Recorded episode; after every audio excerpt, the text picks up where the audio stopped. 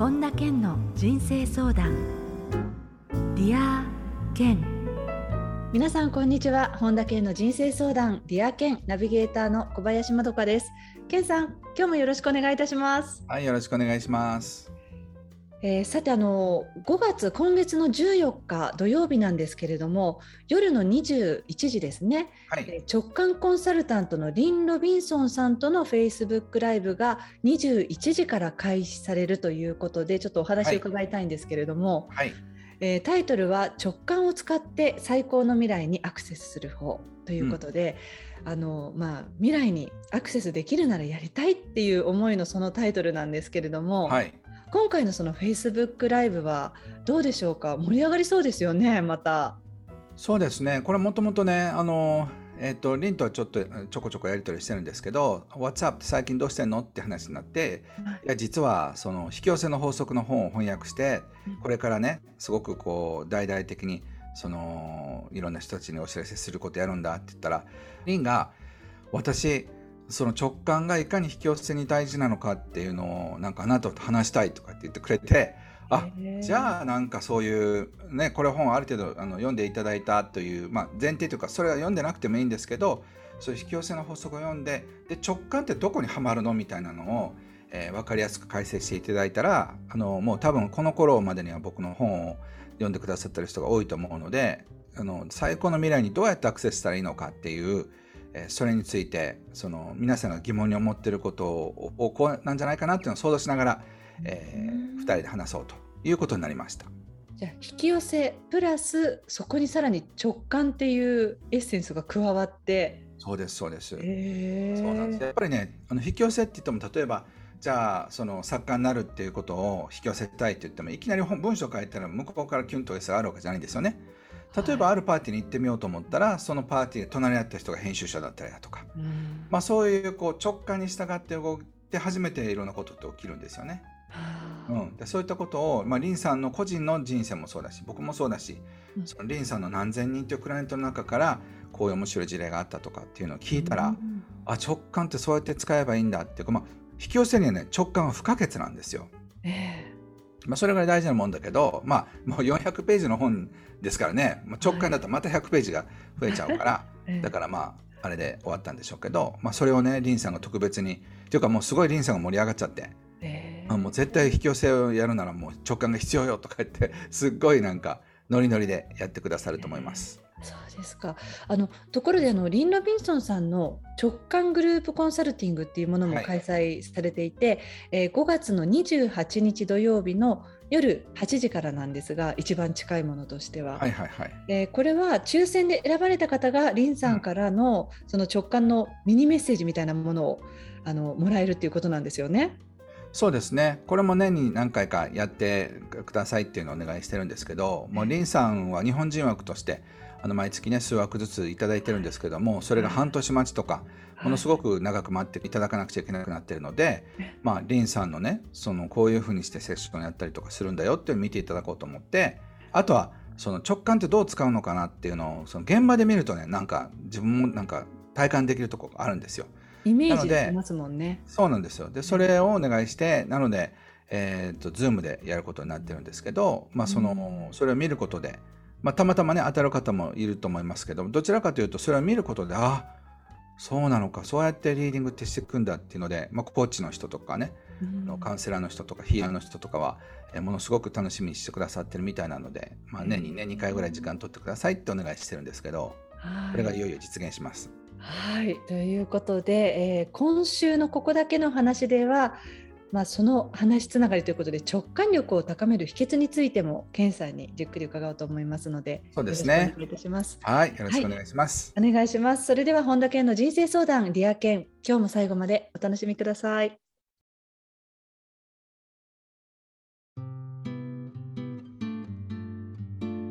本田健の人生相談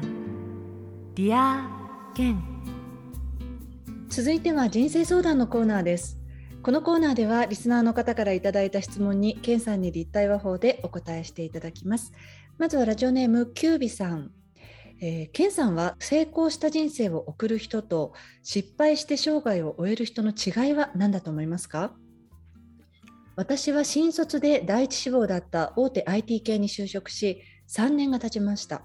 先日、大学時代の同期数人と会話する機会があったのですが、家庭を持ったり、仕事と趣味を両立できていたり、それぞれ楽しそうでした。自分を振り返ってみると、漠然と出世欲はあるものの、目標も大した趣味もなく、少し恥ずかしくなってしまいました。うん、生き方について何かアドバイスをいただけると嬉しいですと。いうメールなんですよね。はい。まずね、こう人と比べ始めたら、あのそれで幸せになることはなかなかないんですよね。はい。うん。だからそれをまずやめるやめなくちゃいけないってことを知識としてしといてほしいんですよ。うん、で、まあ人と比べることで唯一いいのは、それをやりたいかやりたくないかってことをその自分の身に置き換えることができるんですよね。はい。例えば転職したいってかどうかっていうのを転職した友達を見てて羨ましいなと思ったら自分も転職するべきなんですよ。うん結婚して幸せな人がいたら自分も結婚してみようと思うかもしれないし、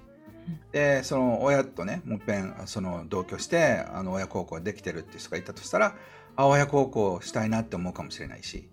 まあ、そういう意味では比較とかその人の話を聞くっていうのはいいと思うんですけど自分の幸せって自分にしか決められないから、うん、だから自分にとって何が幸せなのかっていうことを、えー、知った上で何をやりたいかってことだと思うんですよね。なのでそのまあ、成功失敗って一言で言うのは実は難しいと思ってるんですけどなぜかというとそのビジネスで大成功してるけど家庭がボロボロの人は果たして成功したと言えるのか。そうですね、うん、あるいは自己発散して全くお金ないけど家族がすごくハッピーな人がいたとしたらその人は失敗してるのか。うんだから明らかに誰から見ても羨ましいと思われるような女優さんとかねイケメンの俳優とか去年とか何人か亡くなったと思うんですけどその自分でその自分の命を絶つっていう理由がよくわからないと思うんですよね。だって僕だってそのイケメンと交換してほしいですもん人生。そう俳優でものすごく人気でキャーキャー言われるようなん。で何の不満があるのっていうあののでもそのやっぱり自分で命を絶たなくちゃいけないこう切実な理由はあったわけですよね。だからその成功とか失敗の定義っていうのを、まあ、自分にとってはどうなのかっていうので社会的な定義は忘れてもいいんじゃないかなと思います。だから世界がどれだけね今のあなたは失敗してるっていうふうに言われても自分がそれが大事で、えー、あったとしたらノーマネーの状態であったとしてもそこに幸せを見出せると思うんですよ。だからそれをねあの右往左往して世間的にあのよく見られたいとかと思うと、まあ、不幸な始まりですよね。ブレちゃいますもんね。そうなんです。なので、まあ、20代とかね、30代では難しいと思うんですけど、40代、50代になってくるとね、もうある意味開き直るんですよ。うん、例えば結婚もしてないし、仕事も大したことしてないけど、それで？みたいな、なんかそういう人が一番幸せになれるんですよね。うんね、確かに比べ始めちゃうともうきりないし、本当に隣の芝はどんどんどんどん青く見えていっちゃうもんですもんね、そういう時って。そうなんですよ。だから、その、皆さんにとって一番何が大切なのかってことを考えて、それに近づいていくのが僕は幸せと成功だと思います。で自分が本来いけるとか本来荒れる姿から遠ざかっているのが失敗かなというふうに思いますね。はいありがとうございます。はいありがとうございます。さあ続いてはラジオネームあゆみさんです。私は文面で人に連絡をするとき時々気の使い方が下手というか丁寧かつ簡潔に事実が伝わるように考えたつもりが人を怒らせてしまうことがあります。丁寧にしすぎると文章が長くなってしまい伝わらない。逆に簡潔にしすぎると誠意に欠けるので難しいです。人に何かを伝える上で大切にされているポイントありますか？っていうことですよ健さん。あのね別にそのあゆみさんの文章で相手が怒ったかどうかは関係ない可能性もあるんですよね。はい。うん、例えばその、えー、御社とのお約束の納期は、えー、間に合わなさそうですっていう 文面はいかに丁寧に書いても相手は怒るかもしれませんよね。はい、うん、とか見積もりですが30%、まね、あのそのいろんな情勢で30%増しになりましたっていうメールは怒る可能性もあるんですよ。うん、そうですね、うん、だからまずそれに対してはその相手のムードで相手の気分でね違ってくるってこともあるっていうふうに理解してほしいんです。なので、うん、あのどういう文章を書いたら相手が怒らないかっていうものではないんですよね。うん、うん、なのでそのその辺はねあんまり気にしなくていいんじゃないかなと思います。でこちらが誠意を持って対応してそれで相手が怒るんだったらある意味仕方ないと思いますよ。まあ、コントロールできることではないですもんね。そうそうそうそうそう。であのどちらかというと相手がどう感じるだろうなっていう想像力は必要だと思いますしそれは磨かれるといいんじゃないでしょうか。どうですか？健さんは何かこの人に伝えるっていう時にその文面でなんかご自身で気をつけたりとかっていうところありますか？例えば相手がポジティブなタイプかネガティブなタイプかで言い方が違いますよね。あはい、うん、で例えばだから「あなたはがんです」っていうのを伝える時に、うん、ポジティブな人とかっていうのは「あなたはがんですが、えー、まだまだ手術ができるので、えー、そこまで深刻にならないでください」っていうふうに言うかもしれないし。うん、でそのもう本当ネガティブ思考の人にとってはその文面じゃなくて実際に伝えるように、えー、今のねあの現在について、えー、診断とそれから今後のいろんなことについてお話したいと思いますとかっていう軽く言うかもしれないし、うん、例えばその相手がどういう状態なのかどういうキャラクターなのかってことは僕はいつも考えてますね。うん、それはつまりそのいかに相手の立場に立つかっていうことが、まあ、話す時もそれは言えることだと思うんですけれど。そうですね。ねこう、はい、視点をちょっと変えてみるっていうことがもしかしたらどんな人にとっても使える一つのことですもんね。そうですねででもその文章を書く時点ではもう結構決まってることが多いと思うんですビジネス文書の場合には。はい、例えばだから納期遅れましたってもうこれ謝罪のメールだから、はい、どんだけ書いたってやっぱり相手はなんかおえってねえって思いますよね。うん、そうですねそうだから例えばそれはもう避けられないから、えーうん、その辺は気にしなくてもいいんじゃないかなと思います。はいわかりましたありがとうございました。はいありがとうございました。さあ続いてはラジオネームコハさん。ケンさんこんにちは。こんにちは。私は並行して物事を進めることが苦手で行動が遅いとよく言われます。いろいろな作業を細かくスイッチを切り替えてこなせている人はどのような考え方をしてタスク整理をしているんでしょうか自分の行動の優先度を上手につけられるようになりたいですある意味でもケンさんはこれ真逆ですよね常に同時進行でいろんなことが進められるっていう感じですもんね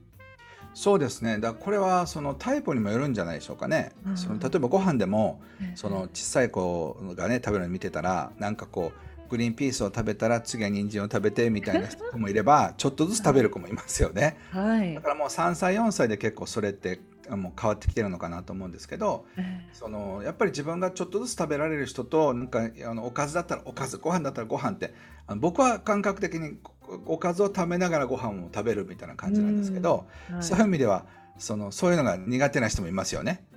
だからタイプによると思います。で、ね、こういうタイプの方っていうのは、そのもう自分はそういうタイプなんだって割り切ってでそしてそれによってスケジュールを立てるのがいいんじゃないでしょうか。うん、じゃあその細かくおっしゃるようなその作業を細かくスイッチを切り替えてっていうことはあえてしないで自分に合った向き方のその目標の立て方っていう感じですか？そうですね。あとはやっぱこういうタイプの方ってのちゃんと紙に書いてみるとより見やすいんじゃないでしょうかね。あそう同時進行得意な人ってのは全部ねチャートで見えてるんですよ。あそういうもんなんですか、うんうん、あのケンさんはどうですか？頭の中でそれがもう書かずに整理できているわけですか？いやいっぱい漏れますけどね。でもそういう 時のために2人3人の人たちにサポートしてもらってるから同時進行ができるわけで。だから例えば僕も同時進行得意だけどたくさん抜けるのでさっきもね例えばリハの時間これって返信してもらいましたか？あれなんか僕は返信するんだったっけ？みたいななんか そういうボケをかましてたんですけど、まあ、例えばそういうのをフォローしてくれる人がいるから成り立ってるんですよね。そっかうん、でアメリカも中国もヨーロッパもいろいろ動いてるから、うん、全部を一人で見れるわけじゃないし。ですよね。うん、だからそれぞれで見てもらう人いてその人に教えてもらうっていう仕組みにしてるので、自分は一番大切な、まあ、こういう Dear Ken とかあと本を書いたり番組に出たりだとかっていうことに集中できるわけですよね。うんねそんなにスーパーマンいないですもんね。そうそうそうそうだから自分がそのねあの優先順位が悪いとかって思ってる人は実は結構いいかもしれないんですよね。ああそうですね、うん、より意識向けてるわけですもんね。そうそうそうだからまあいろいろ練習してみてください小葉さんね。はいありがとうございました。はい、ありがとうございました。えー、続いてですラジオネームみこさん。育児休暇5年目3児の母で会社員です、うん、夫は会社は違いますが同業者で私が持っている資格取得に今年チャレンジするようです、うん、本当に自分が嫌になるのですが、うん、落ちてほしくて仕方ありません。面白い。自分が子育てしている間に周囲の同僚がキャリアアップしていくことも辛いのに夫が自分に並ぶスキルを持つとなると余計悔しくなりますマウントを取ってしまう性格を何とかしたいですこの夫との関係性ギスギスしそうで怖いですっていうかなりなあのカミングアウトですよ、健さん。ね、この美子さん、僕はその正直さに、もうブラボーっていうか、すごいね、うん、もうリスペクトしますよ、まず。人間ってこういう部分ってありますもんねだってね。そうそうそうそう、う。ん、それをねちゃんと正直認められるなんてすごいなと思いますね、うん、落ちてほしくて仕方ないっていうことね、うん、そうそうそうそう。同時にすごい美子さんって勝ち気なんだなっていうふうにのはよくわかりますよね、そう。僕はいつも勝ち気なあの女性にあの言ってることわざがあるんですけどこれあのそれだけ切り取れるとすごく男女差別みたいにあの思われちゃうんですけど僕はメンターに言われてた言葉がね勝ち気な女は運を逃すってずっと言ってたんですよ。女性のメンターなんですけど、はい、でやっぱ勝ち気になりすぎるとあのなんて言うんでしょうね。こう、まあ、これはもちろん男性でもそうですよ。なんか競争ばっかりしてる人は運を逃すっていうのはあると思うんですけどその女性の場合は特にまだこの時点での日本文化ではやっぱりその男性を押しのけてっていう風な人っていうのは、一般的にはやっぱり好ましく思われないえー、そういう文化的な背景があるわけじゃないですか。うん、で美子さんはそういう意味ではものすごく勝ち気な状態になってるんですよね。うん、ってことはどっかで負けてるとも思ってるってことなんですよ。うん、あの勝ち気な人って必ずどっかで負けてるというふうに思ってるんですよね。あの金持ち喧嘩せずって言葉がありますけどその勝ってると思ってる人って別に競争する必要がないんですよね。だからあのなぜそんなに自分があの悔しくなるのかってことはどっかですごく負けてるっていうコンプレックスがあるからなんですよ。特にこの育児休暇5年目でしかも3人お子さんがいるお母さんなわけだから、うんうん、やっぱりそのね本当に一人で自分の全て自由な時間って言ったらばもうバリバリきっと仕事をね美子さんはされるんだと思うけれど、うん、やっぱりその子供の育てなきゃいけないっていうその制約っていうのがなおさら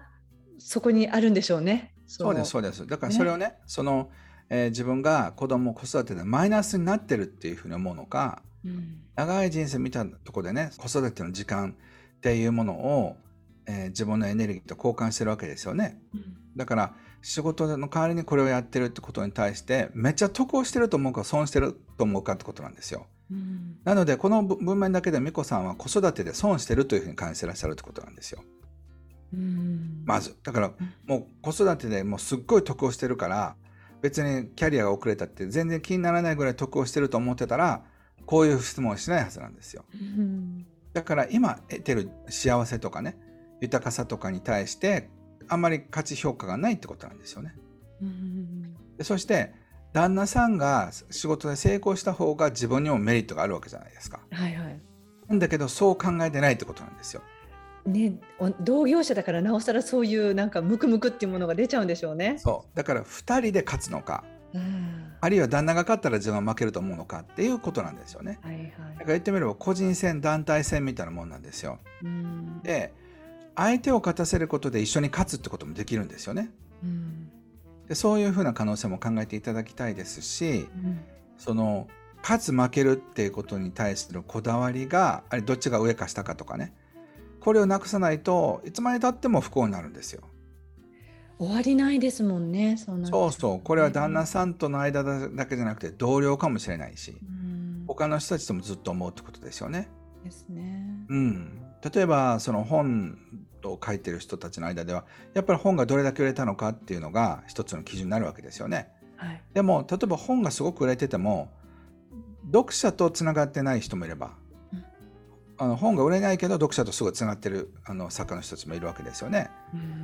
だからじゃあどっちがいないのかって言ったらまあその人次第じゃないでしょうか。だから自分にとって何が幸せなのかってことをすごく自分でこうチェックしないとやっぱりなかなか幸せって見つけられませんよね。ですね。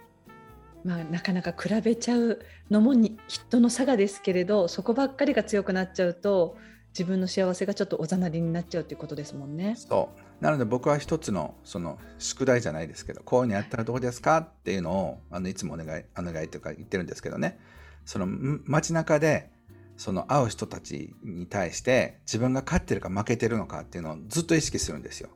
はい、例えば女性として私よりも綺麗か綺麗じゃないかっていうので判断してほしいんですよ。うん、そうしたらすれ違いざまにあこの人より私の方が綺麗と思ったら勝った。この人の方が綺麗だと思ったら負けたっていうふうにして道歩く時に勝った負けた負けた負けた勝った勝った負けた負けたっていうふうにやったらめっちゃ疲れるんですよずっとやったら。はい、であもうこれしんどいわっていうふうに思ったらあもう競争すんのやめようって。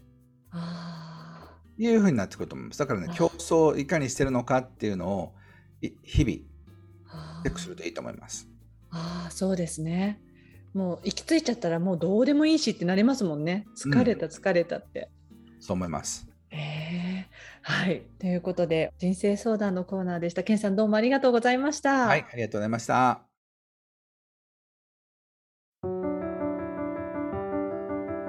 本田健の人生相談 Dear Ken 続いてはハッピーライブラリーのコーナーです皆さんが人生を幸せにより豊かに過ごせるための特別な一冊ご紹介しています。それでは最初の一冊目ご紹介ください。はい、えー、日本一バズってる元教師、えー、という本ですね、えー、静岡の元教師杉山先生という方が書かれた本です。あのこの本の想定にも書かれていますけれど、うんうん、TikTok、TikToker なんですね。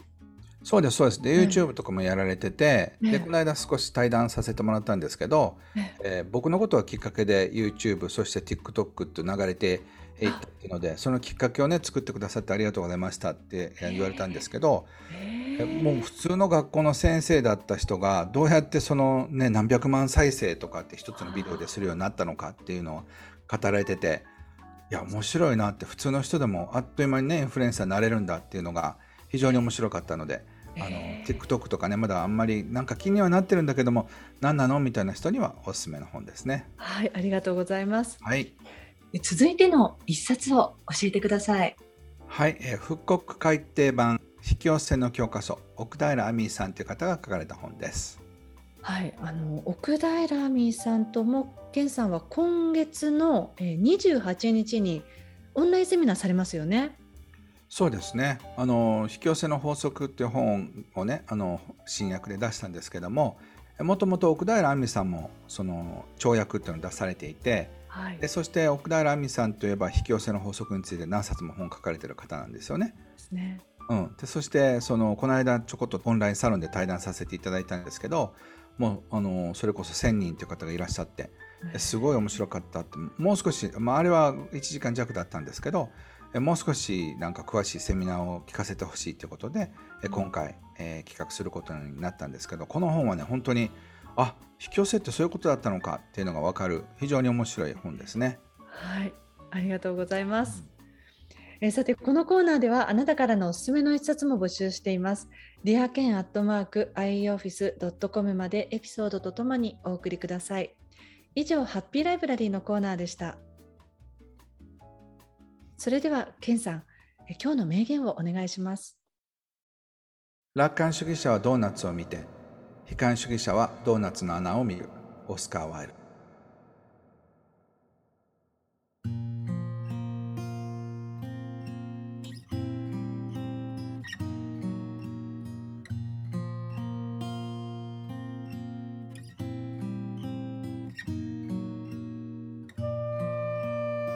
本田健の人生相談 Dear Ken いかがでしたでしょうか？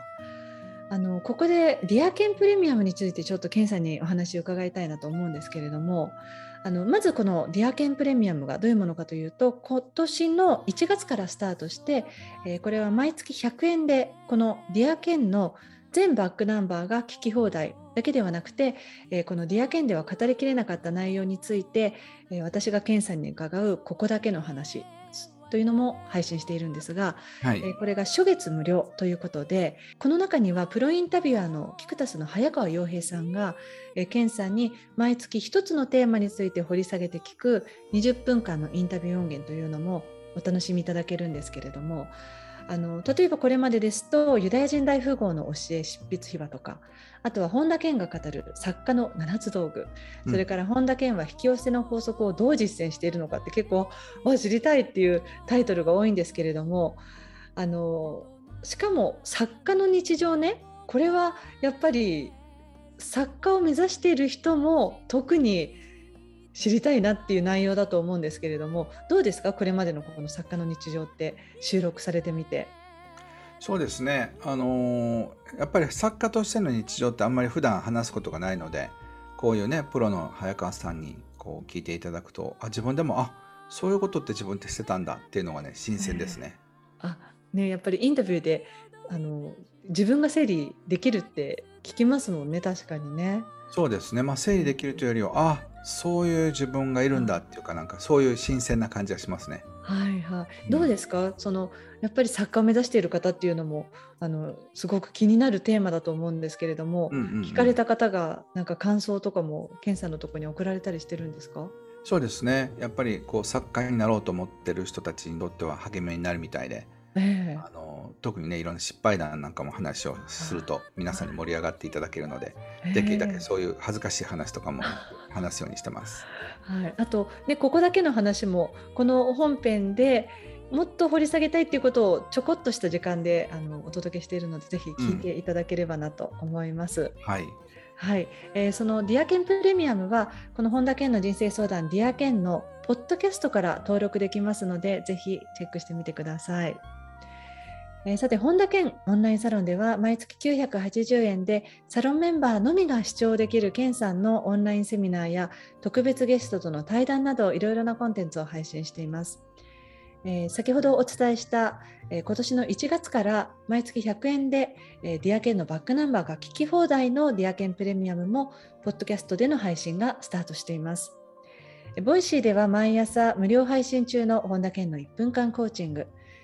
そして本田健書店や最新情報に関しては本田健の公式ホームページや LINE アットで配信していますのでぜひご確認ください。えということで健さん今週も盛りだくさんでした。どうもありがとうございました。ありがとうございました。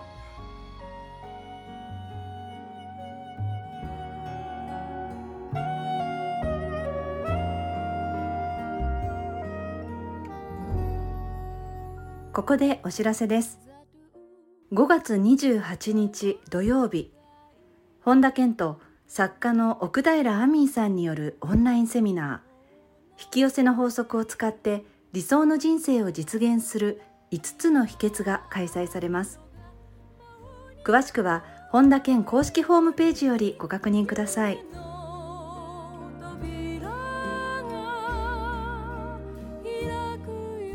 本田健の人生相談 Dear Ken。この番組は提供アイウェイオフィスプロデュースキクタス早川洋平制作ワルツ高知博桐原哲人ナビゲーター小林まどかでお送りしました。